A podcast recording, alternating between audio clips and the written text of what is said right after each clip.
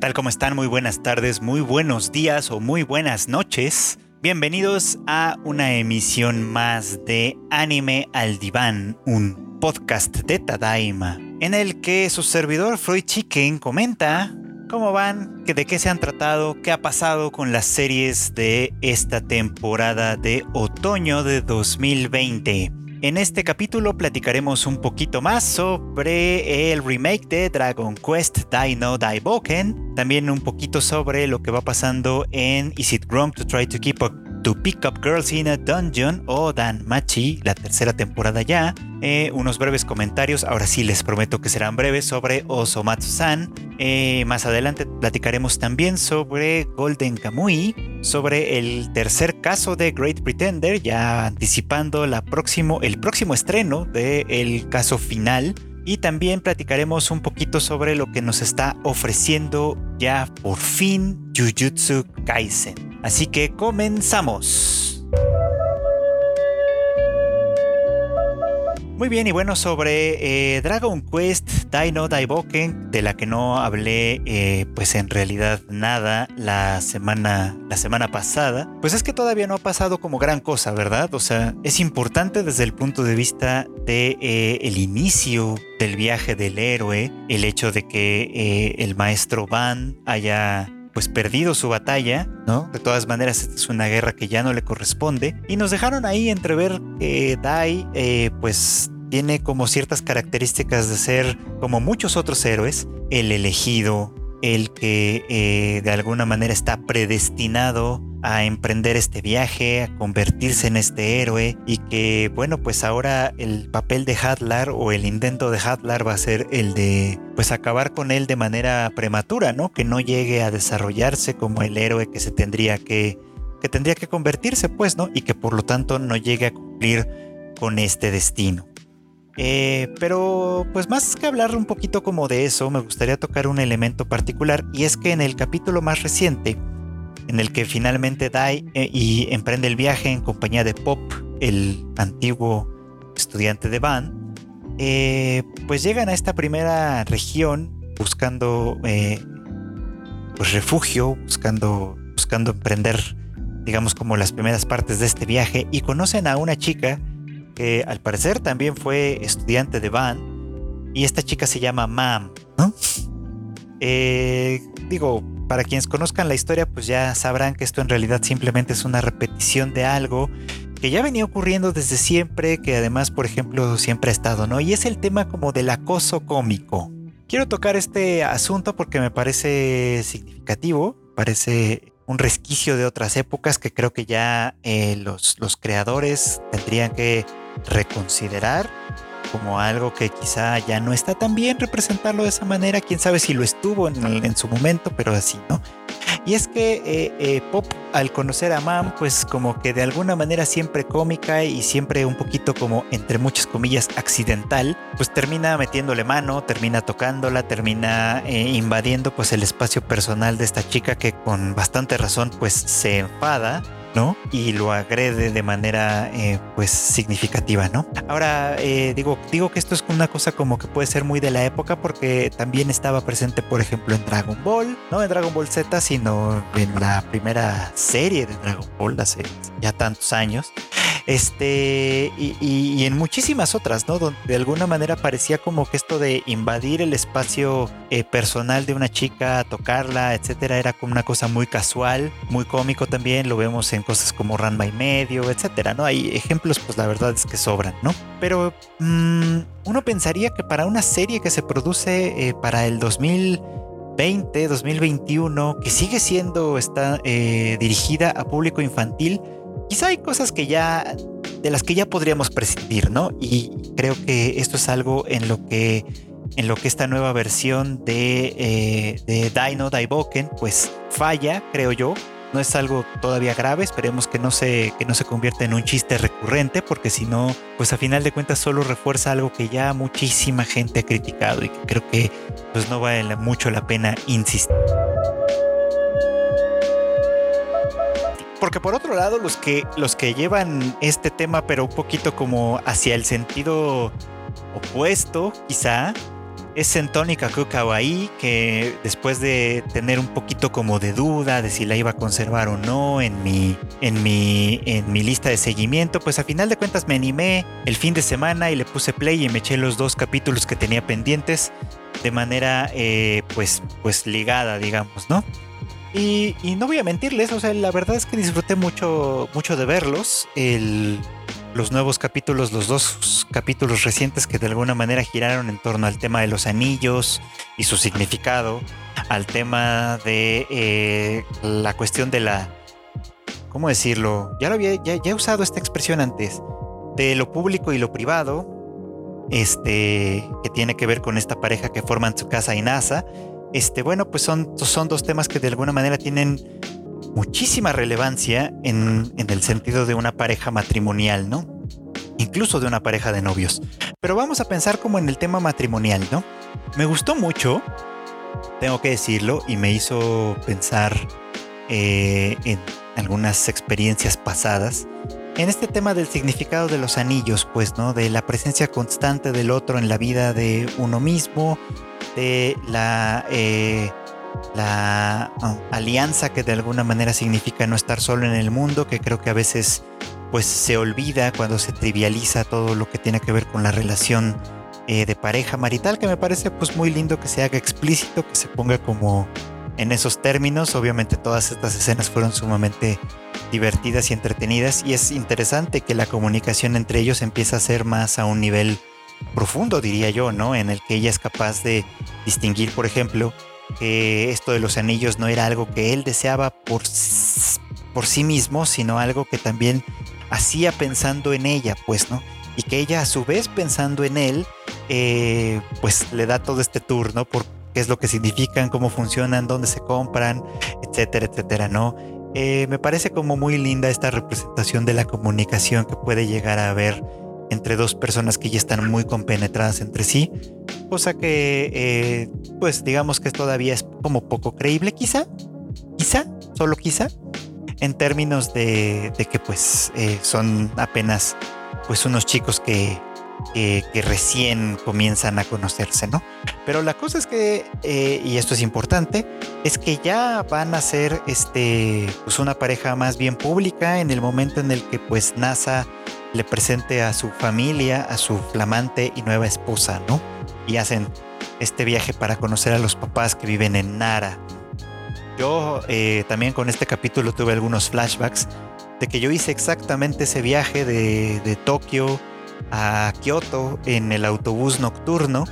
En alguna ocasión que tuve que hacer una visita breve a la ciudad y que este pues básicamente para ahorrarte una lana, porque los autobuses son bastante más económicos que el Shinkansen, que el tren bala efectivamente, pues viajar de noche y en autobús no es una mala idea.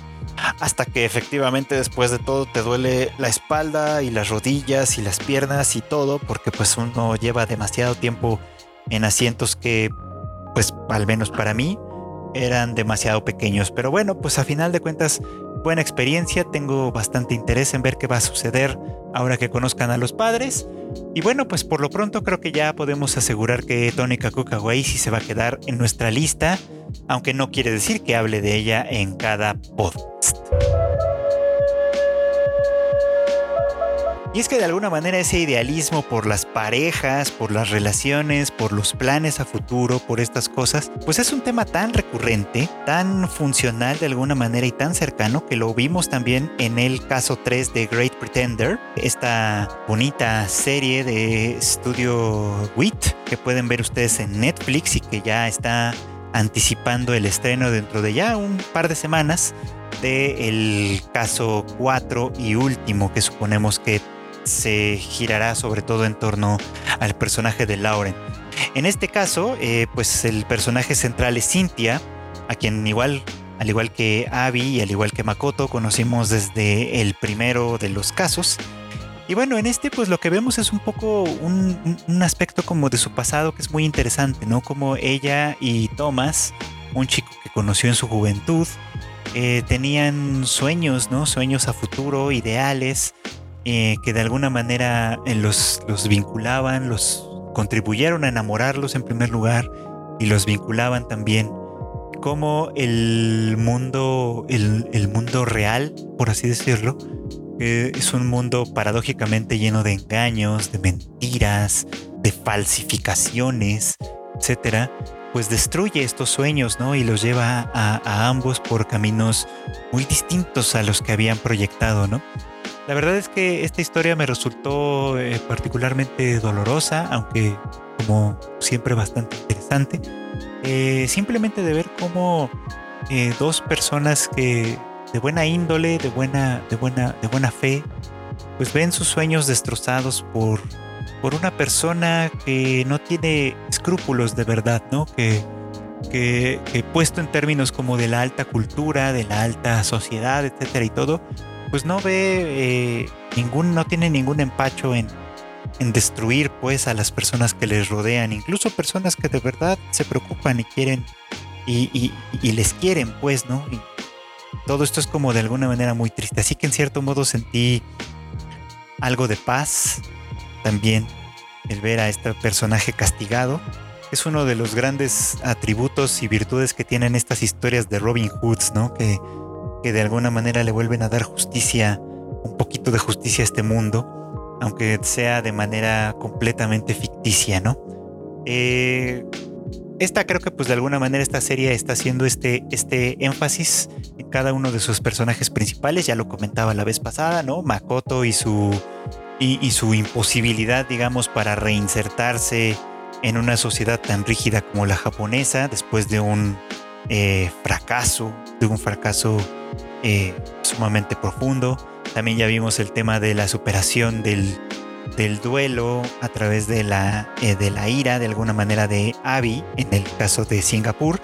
Y ahora pues vemos también una forma también muy, muy compleja, muy difícil de superar el, idealismo, el idealismo perdido en el personaje de Cynthia, en este caso de La nieve de Londres, pues, ¿no?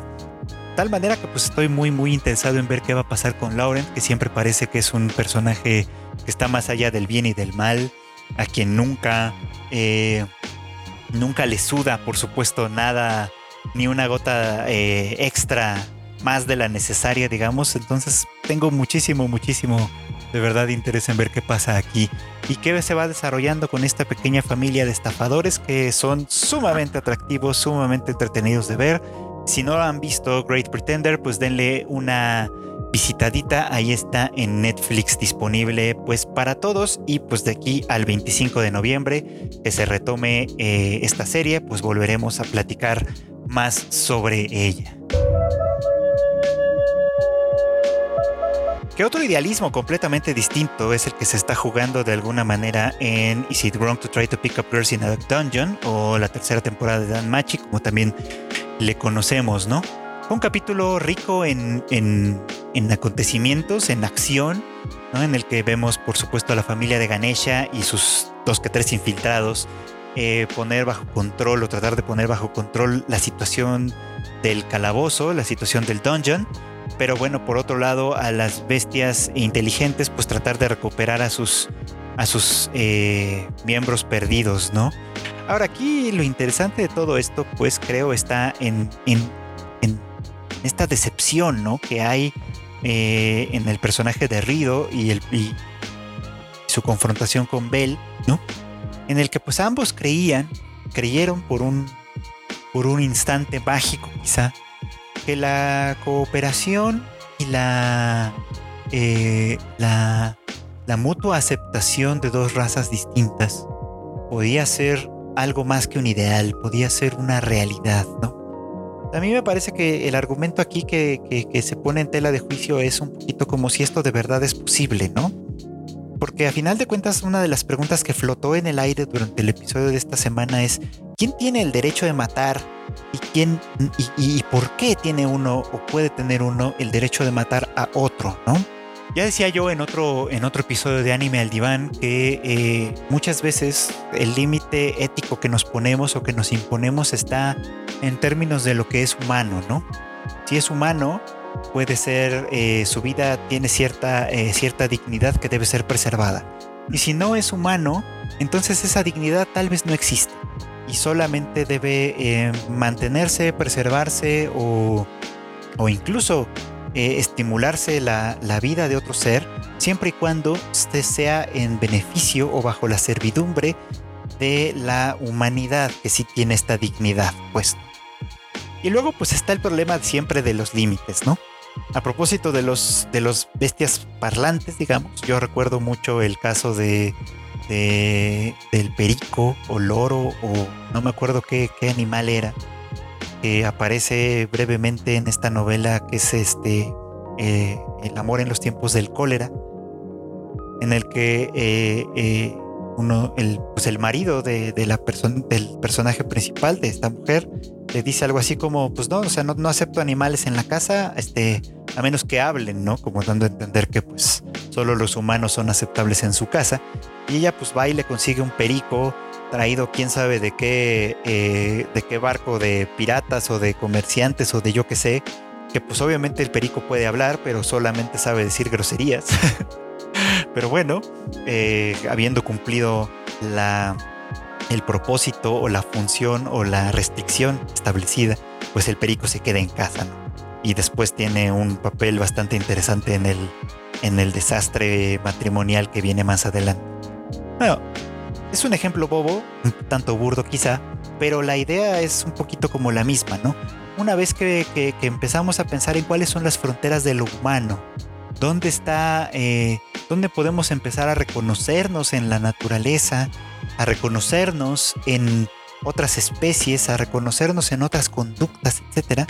Una vez que estamos puestos en ese término, en esos términos, eh, se vuelve un poquito más difícil, ¿no? Más difícil decir que sí y que no entra dentro de cierta dignidad, ¿no? Y pensándolo en nuestra realidad, digamos, como material, términos de nuestras mascotas, de las cosas a las que les atribuimos mm, cierta voluntad, cierta inteligencia, como voy a decir una estupidez quizá, pero como nuestros teléfonos o nuestras computadoras o nuestras tabletas, que de pronto pareciera que son más inteligentes que nosotros porque operan con algoritmos y todas estas ondas.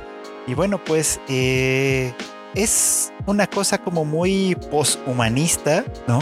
aunque en el caso de Dan Machi quizás sea prehumanista, son bestias que evolucionan probablemente, ¿no? Pero que de alguna manera en ambos casos rozan los límites de lo que consideramos como humano, pues nos pueden poner a pensar de alguna manera cuáles son esos límites también para nosotros. Así que creo que, insisto, como he insistido creo que cada semana desde que hacemos este podcast, en que a diferencia de la temporada 2, en esta ocasión Dan Machi está haciendo un gran trabajo en poner un argumento mucho más interesante. Y bueno, pues Osomatsu-san ya llegó, ya está aquí, ya vamos a hablar un poquito sobre esta serie que siempre tiene grandes momentos. De hecho, en, este, en esta ocasión hubo dos sketches interesantes, los dos creo que se pueden medio relacionar. Eh, uno de ellos es en el cual los dos hermanos Karamatsu y Todomatsu se enamoran de la misma chica y los dos creen tener oportunidad con ella, cosa que es este, alimentada por otros dos idiotas que básicamente son Choromatsu e Ichimatsu, que creen fehacientemente que sí, que sus hermanos tienen una oportunidad con esta chica que solo está siendo amable con ellos, ¿no? Ante la mirada atónita de los eh, escépticos Yushimatsu e Osomatsu, que no pueden sino ver cómo esto se convierte básicamente en un desastre, ¿no? El argumento de aquí, pues ya lo hemos visto, ya, ya, ya, lo hemos platicado también en otros espacios y en otros momentos. Está en esto de confundir la amabilidad con amor, de confundir eh, el buen trato con, con una especie de coqueteo y etcétera, que es algo de lo que estos hermanitos pues padecen y padecerán por su falta de experiencia, pero también por su falta de consideración para las otras personas que no sean ellos mismos, que esa es una parte importante de su problema. Y luego viene este segundo sketch en el que los vemos salir, ¿no? Eh, en esta larga caminata que tienen después de asistir a una boda a, las a la que los invitaron, ¿no?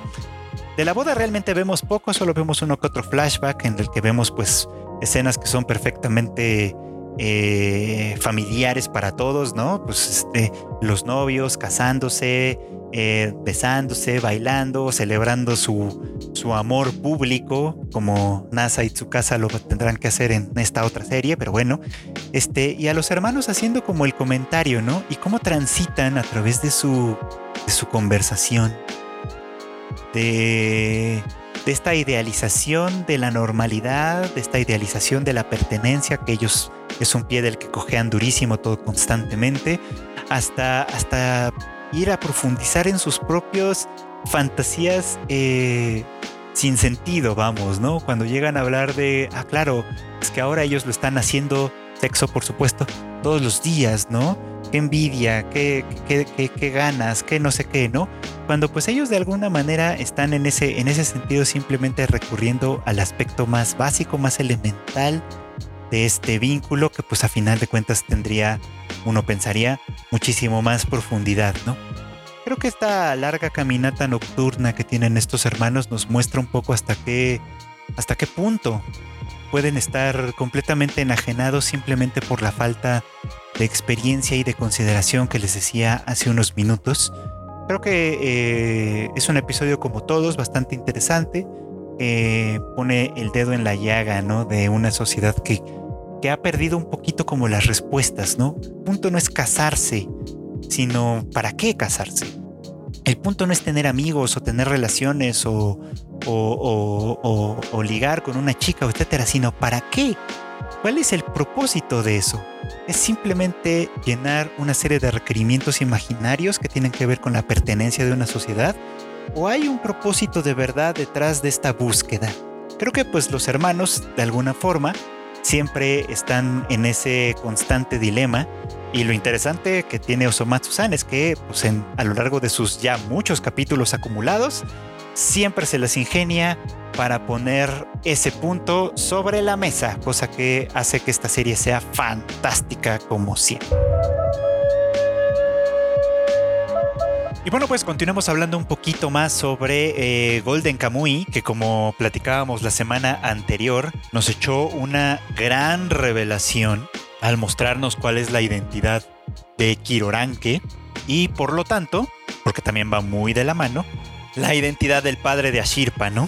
Que ellos, bueno, pues originalmente ya saben, ellos, ellos tuvieron que ver mucho con el asesinato de el zar, una de las, de las acciones que fueron precursoras de la Revolución Rusa que vendría más adelante y que derivaría en el establecimiento de la Unión Soviética, en fin, temas que todavía no están ahí sobre la mesa, pero que de alguna manera están puestos ya eh, al revelarnos pues que la identidad de Kiroranke y de Wilk es eh, básicamente pues esa, ¿no? Lo de estos, estos hombres idealistas también que deciden eh, llevar este idealismo a la acción a través del el magnicidio, ¿no? Y por eso se convierten eventualmente en fugitivos. Ahora, la cuestión es que esto pues iguala a Kiroranke como con, con, lo que por otro lado está pasando con eh, Hijikata y con Tsurumi, que, todos ellos están en la persecución del oro y que de alguna manera cada uno tiene sus respectivos ideales que persigue, ¿no? Es decir, ninguno de ellos persigue el oro por, por, sí mismo, pues, no persiguen volverse ricos y vivir con comodidades y etcétera, ¿no? Todos ellos están persiguiendo el oro por una razón. Y es la de alimentar, eh, hacer crecer, darle realidad, coherencia con concretar de alguna manera un proyecto, un plan, algo a futuro que va a cambiar la vida, de concretarse obviamente, va a cambiar la vida de miles, probablemente millones de personas, pues, ¿no? Y esos son ideales sumamente, yo diría, pesados, es decir, para las personas que los llevan sobre sus hombros, que, que convierten en acciones y sobre todo en ese tamaño de acciones su, eh, sus ideales, su propósito, su, su búsqueda, etcétera, ¿no? Para esta clase de personas, pues estos pesos son sumamente importantes y es de ahí tan, eh, relevante de alguna manera que, que, sigan adelante, que tengan la energía, que tengan la fuerza para seguir avanzando, en ese sentido, pues, ¿no? Obviamente como son muchas veces ideales que se contraponen, es decir, eh, el oro, por ejemplo, pues no alcanzaría para los tres, ahora pensando en que son tres este, partes importantes, ¿no? No alcanzaría para eso. Eh, eh, no alcanzaría para muchísimas cosas este, para repartir de alguna manera y además obviamente el ideal de Hijikata y el de Tsurumi son mutuamente excluyentes. Este, sin embargo, pues son personas que están eh, eh, echando toda la carne a ese sentido, ¿no?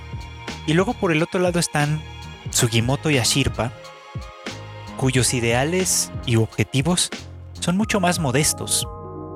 Ashirpa quiere develar la verdad sobre su padre, ¿no? Quiere, y, eso lo quiere porque es algo que a ella le permitiría liberarse de sus cadenas personales, le permitiría asumir su destino como esta Ainu para la nueva generación, para la nueva era. Y a Sugimoto le permitiría volver al pasado, le permitiría regresar a sus raíces, y, hacer algo que en su momento no estuvo en sus manos, por supuesto, ¿no? Y para esos dos eh, este, ideales más pequeños, la verdad es que ni siquiera se necesita de nada muy grande, no se necesita de un tesoro eh, capaz de mover naciones, ni mucho menos. Se trata simplemente de algo tan sencillo como la verdad y un poco de dinero. Y, y, la verdad es que yo, yo, yo tampoco soy una persona de grandes ideales, así que me identifico mucho con eso. Eh, quizá, pensándolo en una nota personal, yo no soy de grandes ideales en parte porque estoy en una situación relativamente privilegiada, lo cual siempre hay que tener en cuenta, desde luego. ¿no?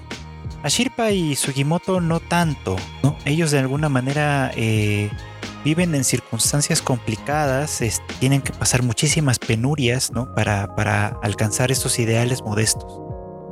Con, esto simplemente quiero decir que los ideales modestos multiplicados exponencialmente por la cantidad de personas que los sostengan y que además tengan cierta injerencia sobre su ámbito inmediato, quizá al final, y aquí sí puede ser que yo sea un poquito más idealista de lo, de lo, de lo debido, quizá puedan tener un efecto más grande en el mundo. Pero, pero a final de cuentas, como todos los ideales, eh, traspasar esto a la lógica de la práctica, a la praxis, digamos, eh, no es una tarea sencilla. Eh, pone de alguna manera muchas cosas en tela de juicio y, y, plantea un poquito como reconsiderar la posición en la que nos encontramos en, nuestro, en este momento en particular. Estos personajes están viviendo una épica, por supuesto, una épica que ninguno de los espectadores, espero, tendremos que vivir de ninguna manera, ¿no? Y creo que esto de alguna manera también se contrasta eh, mejor con lo que pasa con Ogata en este eh, último capítulo, en el, en el que parece que unas cosas inconscientes que ha estado arrastrando por mucho tiempo y que tienen que ver obviamente con, con su hermano, con sus acciones con respecto a su familia, con sus propios traumas de infancia, pues probablemente van a resurgir en la superficie, ¿no? En cierto modo él está recorriendo un camino como el de Ashirpa, pero mucho más accidentado, mucho más doloroso, mucho más difícil. Y bueno, a ver qué más se desarrolla. O sea, creo que de alguna manera esta temporada está logrando grandes alcances. Eh, y a ver, a ver, a ver dónde termina. Creo que vamos a necesitar por lo menos una temporada más para que se resuelva esta historia. Eh, esperemos que nos la den, porque ahorita por lo que, por lo que yo voy viendo, eh, eh, lo que relata el anime va a ir más o menos alrededor del tomo 17 del manga y, la serie pues tiene pues ya más de 20 publicados obviamente, pero todavía está en publicación, así que a ver qué tanto más avanza esta historia más adelante, pero sin duda, sin duda está siendo una de mis grandes favoritas, ya no solo de la temporada, creo yo que ya hay que admitir que es una de mis grandes favoritas de los últimos años. Así que si no le han entrado, aunque ya muchas personas me han confirmado que sí le entraron, eh, pues la verdad es que espero que estén disfrutando mucho de Golden Kamuy, una gran historia. Y bueno, pues quiero concluir, quiero concluir esta, esta breve revisión de, de los capítulos de la semana con el episodio de Jujutsu Kaisen. Y es que déjenme contarles que he tenido varias dudas con esta serie, en parte porque no entiendo como ya les comentaba, las motivaciones del personaje principal de Yuji, más allá de esta encomienda de su abuelo del primer capítulo, y, el, y, lo que lo mantiene eh, interesante y entretenido en lo general, lo que hace que funcione esta historia como, como entretenimiento, pues es que cada capítulo tiene muchísimas cosas que ver y, y el mundo que nos pintan es mucho más, digamos, como que complejo, ¿no? Ahora, en este último episodio pasaron muchas cosas, aunque pareciera que no, ¿no? Por un lado, esta conversación que tiene Yuji con eh, Sukuna, con su maldición de la que ya se ha tragado algunas partes, en la que, bueno, pues está claro que Sukuna tiene propósitos propios, ¿no? Está claro que tiene eh, muchísimas intenciones que no son, eh, que no van a sernos reveladas, supongo yo que hasta dentro de mucho tiempo, lo cual está bien, mantiene el suspenso y el interés, por supuesto, ¿no? Pero que de alguna manera me hacen sentir un poquito como que estamos, o sea, como que si el mundo está en manos de Yuji, la verdad es que este, estamos en muy malas manos. es un tipo sumamente impulsivo que, actúa eh, sin, sin pensar muchas veces, que confía demasiado en, en, en, sí mismo, o sea, creo que no, no, no tiene un buen juicio, un juicio muy apropiado de las cosas que este que puede hacer y las cosas que no puede hacer. Entonces es como una dupla eh, sumamente conflictiva desde cierto punto de vista, ¿no? Lo que yo siento que es un poco como la válvula de seguridad que la serie nos pone es el personaje de Gojo, el sensei, ¿no? Que a su vez está enfrentando un mundo muchísimo más complejo, muchísimo más corrupto. Pero hay algo que me gustó mucho este episodio. Y es cuando Gojo habla de sus ideales, de cómo él eh, tiene la aspiración de reformar el mundo de la hechicería, que ya ah, se ha corrompido, vamos, que ya eh, entró en una etapa de decadencia en la que los superiores, eh, pues al parecer, yo quiero creer que Goyo tiene algo de razón en ello, los superiores pues ya están demasiado cómodos en su privilegio, ¿no? Demasiado cómodos en su posición y demasiado o muy poco interesados más bien en la realidad del mundo en el que ellos tienen una función, por supuesto. Y entonces Goyo habla de revolución, porque dice, con una cierta arrogancia, creo yo, que le sería, eh, que le sería muy fácil quizá eliminar a todos los altos mandos, ¿no? Él es más poderoso que todos ellos. Y, y quizá tenga razón, por supuesto. Y, de alguna manera esa sería la, una fantasía que muchos hemos tenido cuando vemos las barbaridades que hacen nuestros gobiernos, tanto los locales como los nacionales y por supuesto también los internacionales, sobre todo aquellos que tienen eh, cuyas decisiones impactan nuestra realidad también cuando vemos la clase de cosas que hacen, la clase de filosofías que, que, enarbolan a, través de sus discursos y de sus acciones, por supuesto, más de uno de nosotros, estoy seguro, ha fantaseado con la idea de que les caiga un meteorito en alguna ocasión en la que estén juntos, se mueran todos al diablo y entonces podamos rehacer nosotros, la gente, el pueblo, eh, eh, la sociedad a una manera muchísimo más conveniente, ¿no? Pero bueno, hay, hay ejercicios hay, hay, y hay ejemplos literarios y ficticios, etcétera, donde cosas como estas suceden y a la postre resultan negativas. Ah, hay ejemplos reales, como uno que ya mencionaba atrás, como la Unión Soviética, que parte del ideal marxista de la liberación de la humanidad y de la liberación de las cadenas de la enajenación y el capital, etcétera, eh, que pues terminó siendo, como todos sabemos, una dictadura totalitaria en la que nadie tenía derecho a pensar diferente, cosa por supuesto contraria a los ideales que motivaron en origen su, su desarrollo. Eh, ese es un ejemplo real. Un ejemplo ficticio está, por ejemplo, en esta novela clásica conocida que es El Señor de las Moscas o The Lord of Flies, que, en la que los niños quedan sin adultos de manera, pues a partir de un accidente o etcétera, ¿no? Y desarrollan una sociedad eh, primitiva en la que al principio mantienen cierta organización, cierta cierta ley y cierta civilidad, digamos, y finalmente termina cediendo a la barbarie de un grupo poderoso, ¿no? Bueno, pues Goyo tiene, ah, ya después de dar este gran rodeo, Goyo tiene esta idea de que la única manera de reformar de verdad el sistema no es a través de la fuerza ni de la violencia, sino a través de la revolución. Y la revolución implica eh, la aceptación, comprensión de ciertos ideales y la voluntad de llevarlos a la práctica.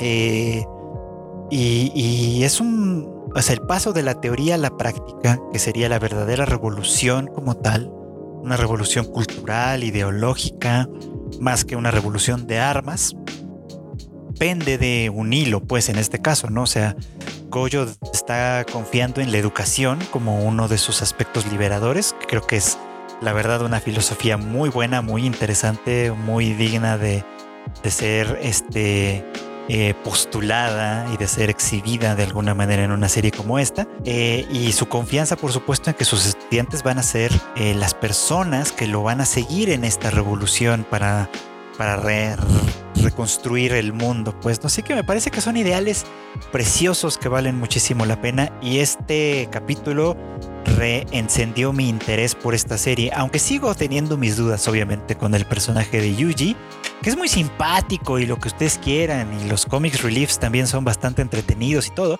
pero que yo sentía que andábamos dando un poquito como de tumbos, ¿no? Como que la serie simplemente andaba eh, picando aquí, picando allá, queriendo ser graciosa, entretenida eh, construyendo un mundo muy interesante, pero sin mucha sustancia desde el punto de vista de los personajes, bueno, creo que ese camino se está corrigiendo un poquito en este episodio.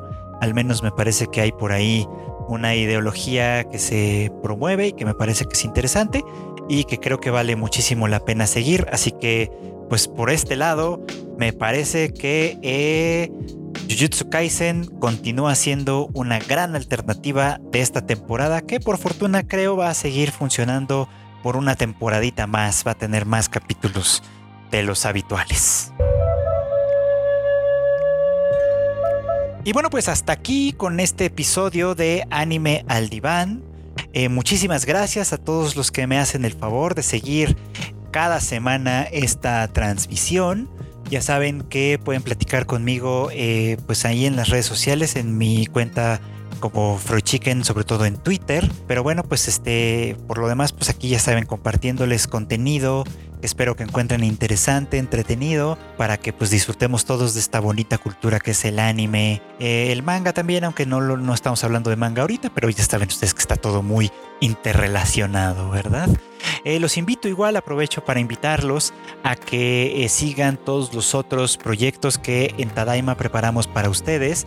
El Tadaima Live los miércoles y los sábados a las 8 y media de la noche totalmente en vivo. Y también el podcast de videojuegos Rage Quit que conducen la marmota y el Q. Eh, por mi parte no queda más que volverles a agradecer que me acompañen en esta emisión de Anime al Diván. Y pues ya saben, quejas, comentarios, sugerencias en mis redes sociales. Pásenla bonito, tengan un excelente día.